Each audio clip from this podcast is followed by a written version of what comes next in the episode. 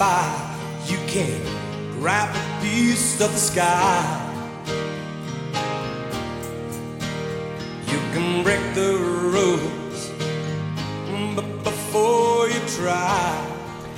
Hace poco más de un año hacía las maletas y se embarcaba en una aventura de vida. El destino Inglaterra, el objetivo cumplir un sueño. You gotta love someone. You can stop the world,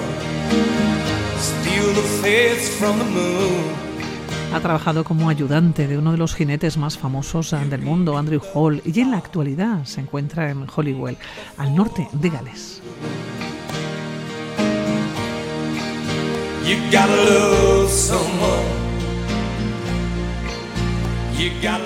Ainhoa Delica Chalis, recién llegada del Reino Unido. ¿Cómo estás, Ainhoa? ¿Qué tal? Muy bien, encantada, gracias. Oye, Ainhoa, ¿cómo han sido estos días en Inglaterra? ¿Cómo los habéis vivido? La muerte de Isabel II ha trastocado el día a día, os ha trastocado el día a día, ¿no? ¿Cómo ha sido?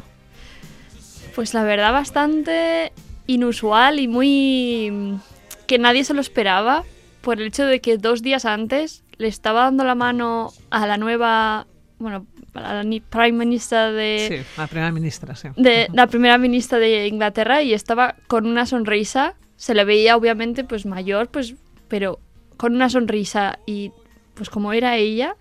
Y cuando esto pasó, estábamos, no sé, estábamos en casa tranquilamente y de repente es bastante gracioso porque estaba viendo el, bueno, el WhatsApp y de repente veo a mi aita, me pone la reina se ha muerto, ha fallecido. Y digo yo, ba- bajo las escaleras del cuarto donde vivo yo y estábamos todas devastadas como diciendo, pero esto es imposible, esto, pero si estaba, o sea, estaba bien, estaba, es que no puede ser.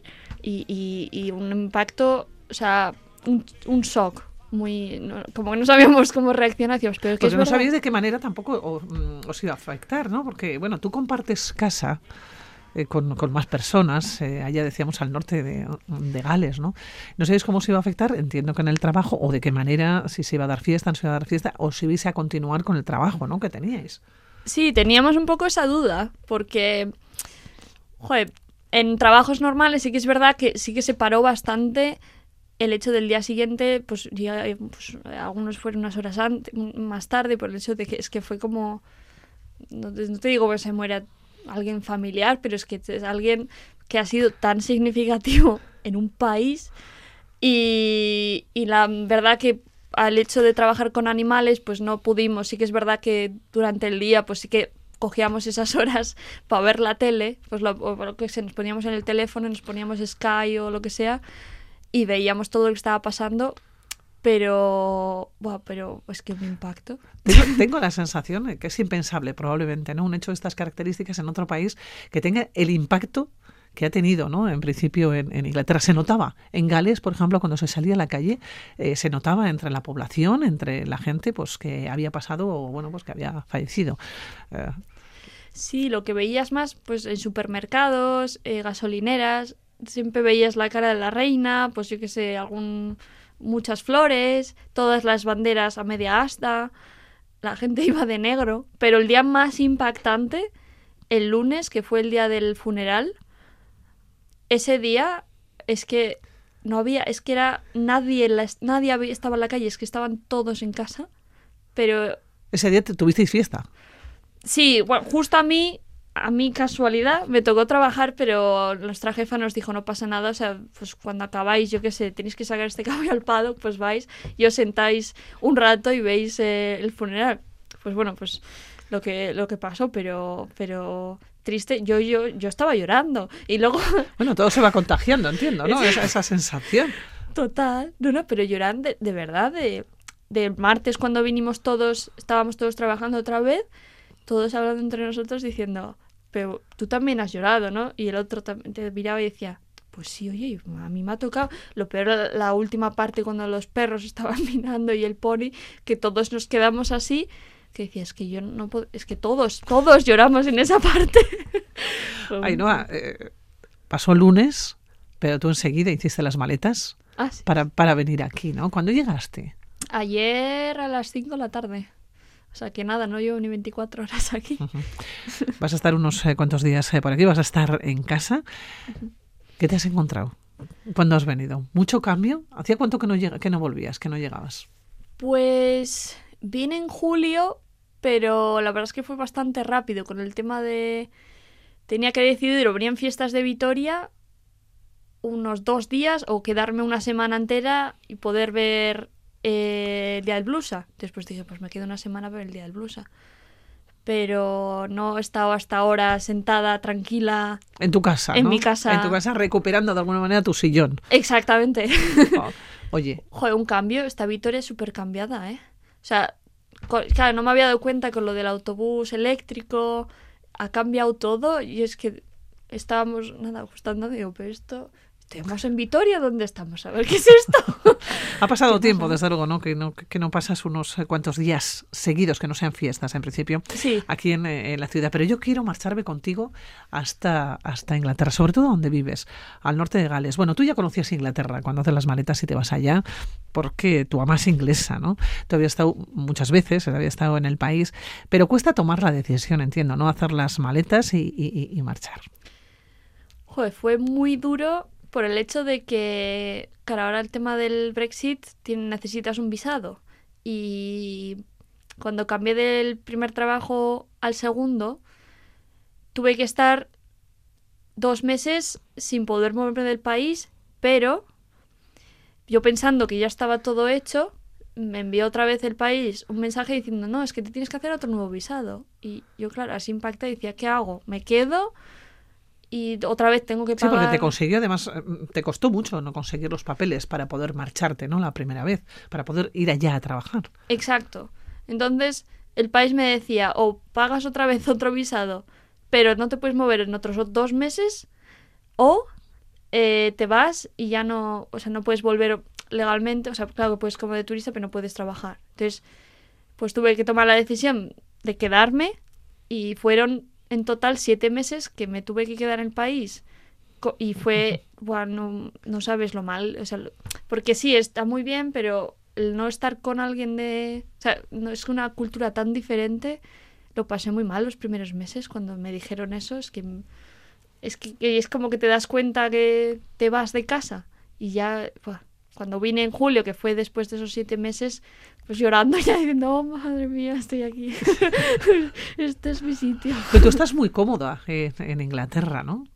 Sí, la verdad es que ya estoy empezando un poco a hacer mi vida, pues ya me he comprado por primera vez en mi vida con mi dinero mi yegua, es una yegua irlandesa, cosa que también ha sido uno de mis sueños, conseguir algo así, un proyecto mío, porque siempre he tenido que montar caballos de otras personas y siempre llega un límite, pero este es como proyecto mío y el poder ir con pues con Emily me da la oportunidad de salir realmente a los concursos, me ayuda montando, es que es, es una nueva vida, no sé, es sí, no sé, es como mucho cambio de repente.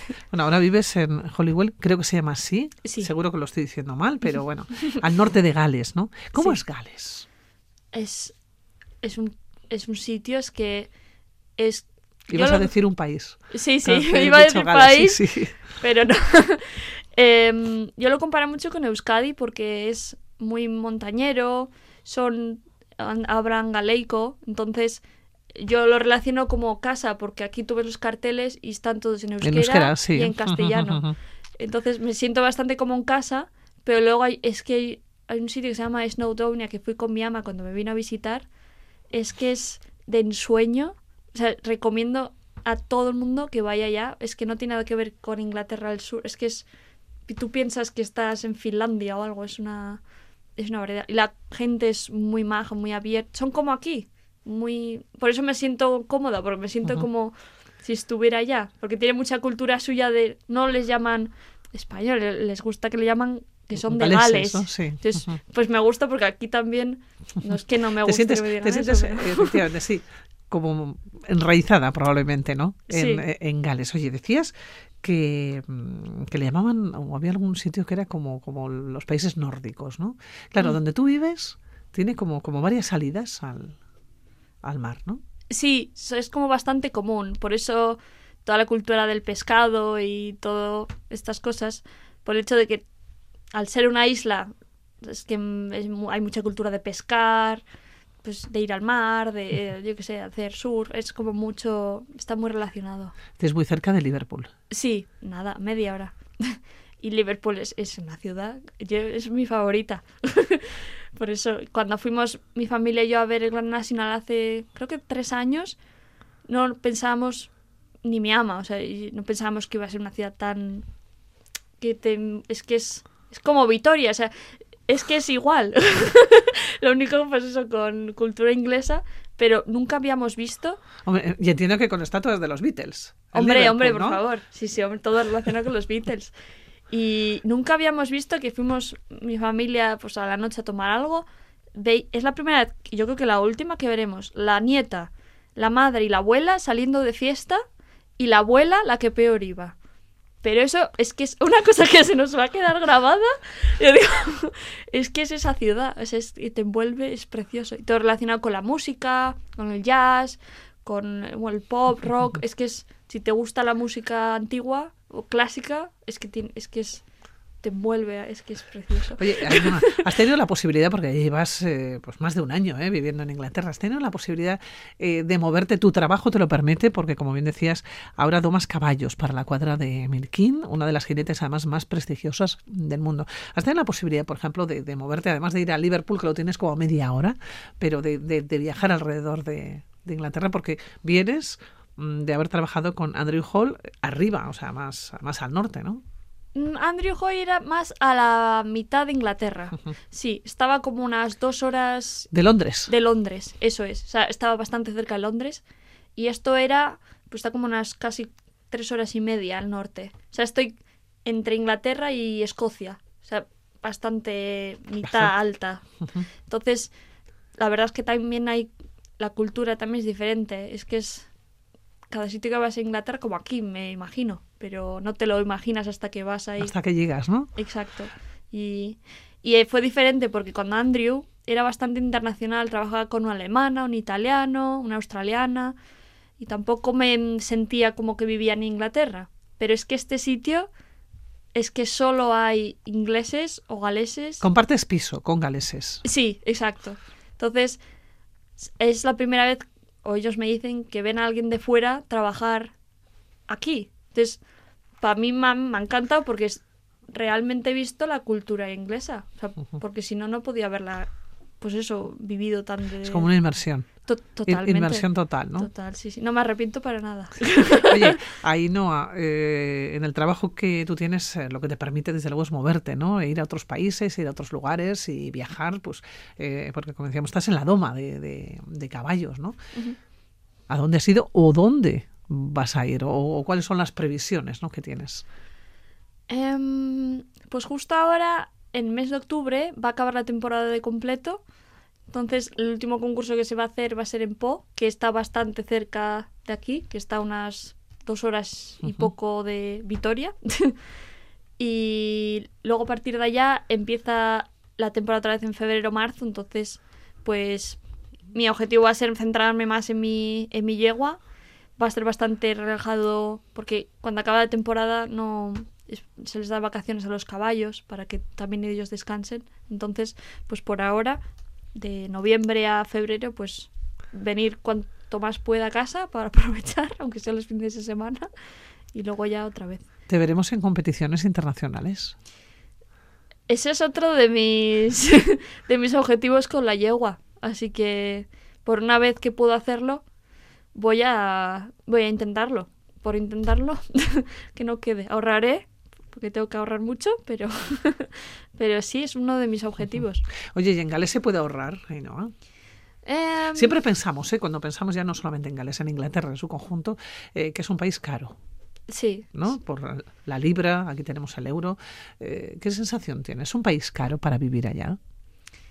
Mm, ¿O te acostumbras al final? te acostumbras, sí, pero sí que es verdad que, por ejemplo, los pagos se hacen semanales, no mensuales.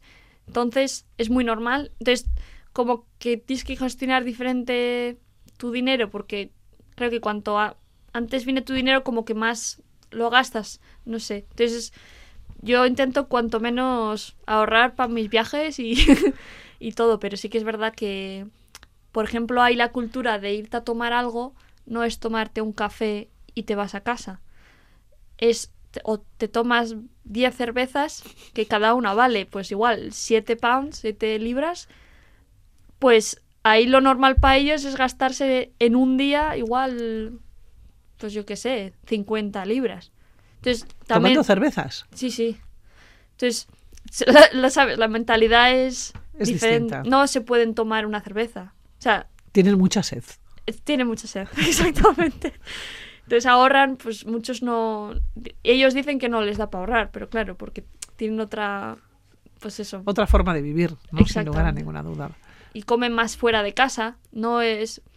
Aquí es muy normal, pues yo qué sé, pues la mamá o la Ita cocina algo, o cocinas tú algo y cocina, pues comemos todos juntos en casa. No, ahí es bastante. ah, Pues casi todos los días comen fuera, comen, pues yo qué sé, los fish and chips, que si comen un indio. O sea, es bastante típico. Entonces gastan más, eso sí que es verdad. Ganan más, pero gastan más. Y esa es otra cosa que no entienden de mí. Dicen, jope, ¿por qué no sales tanto? a to-?" Yo que sé, te coges tú misma una... y digo, no, pero prefiero cocinarme mi tortilla patata, unos puerros en casa. Dicen, jo, pues no, no lo entendemos. Y yo, pues bueno. sí, es muy gracioso, la verdad, es como impacta. Y tira mucha comida. O sea, ellos, yo qué sé, tú coges una, yo qué sé, una pizza, te comes la mitad y ellos lo tiran. Y claro, yo me quedo así digo, ¿pero cómo vas a tirar eso? Me lo quedo yo me lo en la nevera. No, que se pone malo. Y yo, otro choque cultural, digo, yo es que no tiraría tanta comida y ellos lo ven A que se puede guardar incluso pues eh, de la mañana a la noche, por ejemplo, ¿no? O, o incluso dependiendo qué comida, el día siguiente sin ningún problema. Claro, no, no, no, ellos es... No, o sea, como la cultura, pues como an- anteriormente aquí hemos tenido bastante reciente, pues eso, la hambruna y tal, y ellos nunca lo han pasado. Entonces, eso es otro choque. A mí cuando me ven con el tupper, que me lo llevo para casa, no se ríen de mí, pero dicen, ¿pero qué haces? Que eso se va a poner malo. Y yo, ¿pero cómo se va a poner malo? Si me he gastado una pasta en esto, me lo llevo a casa, me lo como mañana. Otro choque dices, uy, y, y sí, es, es cosas que no te das cuenta hasta que sales. Hasta que sales ahí, no, ¿a cuándo vuelves? Mm, buena pregunta. no lo sé, no sé. Estoy... Porque cuando estuve ahí tanto, los siete meses, sí que es verdad que tenía muy planeado, pues ya volver, tal. Pero es que ahora ha cambiado tanto. ¿Pero cuándo vuelves a Inglaterra? Ah, Inglaterra. A Inglaterra, ah, vale, sí, vale, sí. vale, vale. Ahora enseguida te pregunto Ah, cuándo vuelves a, a Vitoria, para Inglaterra, ¿cuándo tienes el billete de vuelta? Ah, el martes. El martes vuelvo a la, Ajá. a la tarde. Así que A la tarde pena. vuelves a coger el, el avión y vuelves a poner rumbo, ¿no? A Gales. De momento, volver a Vitoria no tienes... El futuro no está escrito, ¿no? Exacto. Puede ser que de repente pues vea que no las cosas no van bien y vuelva, pero por ahora Pues te tienes que traer la yegua. sí, Sí. exacto. Mi, mi Aita está más que encantada dice, "¿Pero cuándo vas a venir con la yegua?". Y yo no lo sé, Aita, no lo sé. Espera un poco. pero sí, sí, no sé cómo se puede ahí sí. Es bastante interesante lo del transporte de los caballos también, porque ahí al ser una isla es muy normal que viajen en barco. Y ahora lo veo más normal, pero claro, aquí no es normal que los caballos se trasladen o los animales en barco. Y ahí es súper normal. Ferries, todo tipo de transportes vía... Sí, ve por, por el mar. Sí. Oye, ahí no volveremos a charlar contigo. Te llamaremos cuando estés en Gales, eh, nos haces un recorrido. Bueno, y siempre que, que acontezca, ¿no? O, o que pase, que suceda, ¿no? Algún, algún hecho histórico como lo que habéis vivido hace unos días, bueno, pues tal vez haremos contacto contigo. Hay una delica Chalis, que es un placer, de verdad, tenerte aquí en los micrófonos de Radio Vitoria.